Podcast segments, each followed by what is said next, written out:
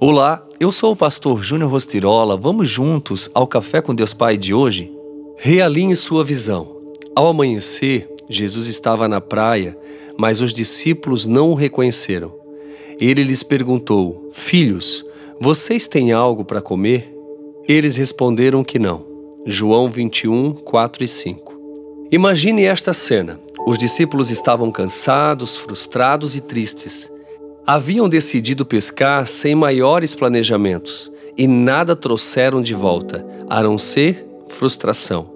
A decepção estava tão evidente que lhes turvou a visão do mundo em derredor.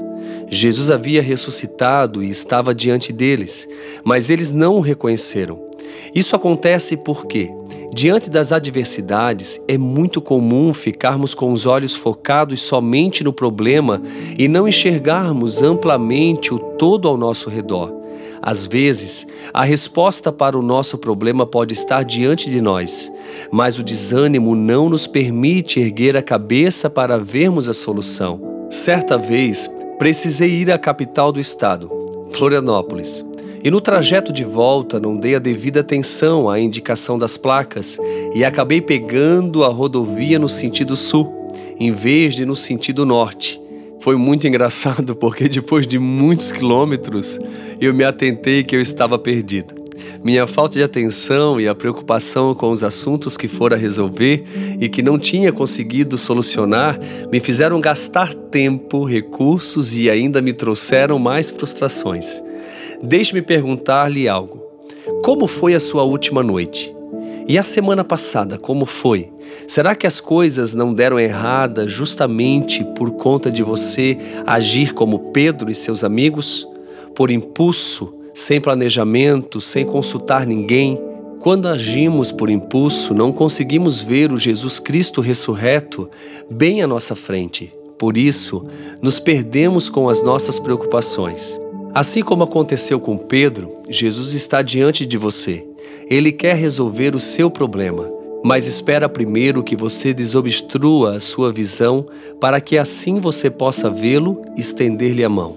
E a frase do dia diz: A jornada pode não fazer sentido agora, mas Deus o levará aonde ele disse que levaria. Deixa eu orar por você. Pai querido, Pai amado, nós te louvamos, te damos graças nesse dia tão especial. Senhor, nós somos gratos pelo dia, pelo momento que o Senhor nos concede vida, nos concede realmente uma palavra para nos confortar, para nos empoderar, para nos renovar. E a minha oração, Senhor Jesus, é que nós venhamos realinhar nossa visão em Ti. Senhor, eu oro por esta vida que está me ouvindo neste exato momento. Tu conheces o coração, tu sabes os seus anseios, as suas preocupações, tudo aquilo que ela está passando, Senhor, que nesse momento o Senhor traga alívio, que o Senhor traga realmente é, um norte, que ela possa realmente visualizar com os olhos espirituais uma saída, ó Pai. Eu oro para que o Senhor traga descanso, refrigério, eu oro para que o Senhor derrame um bálsamo nessa dor, ó Pai, aonde a sua alma está sangrando, porque as dificuldades, os problemas, as circunstâncias contrárias são tamanhas que muitas vezes faz com que ela perca a visão do alto, perca de fato o sentido, perca o caminho a Deus, por uma distração, Senhor Jesus, em relação aos problemas que são grandes.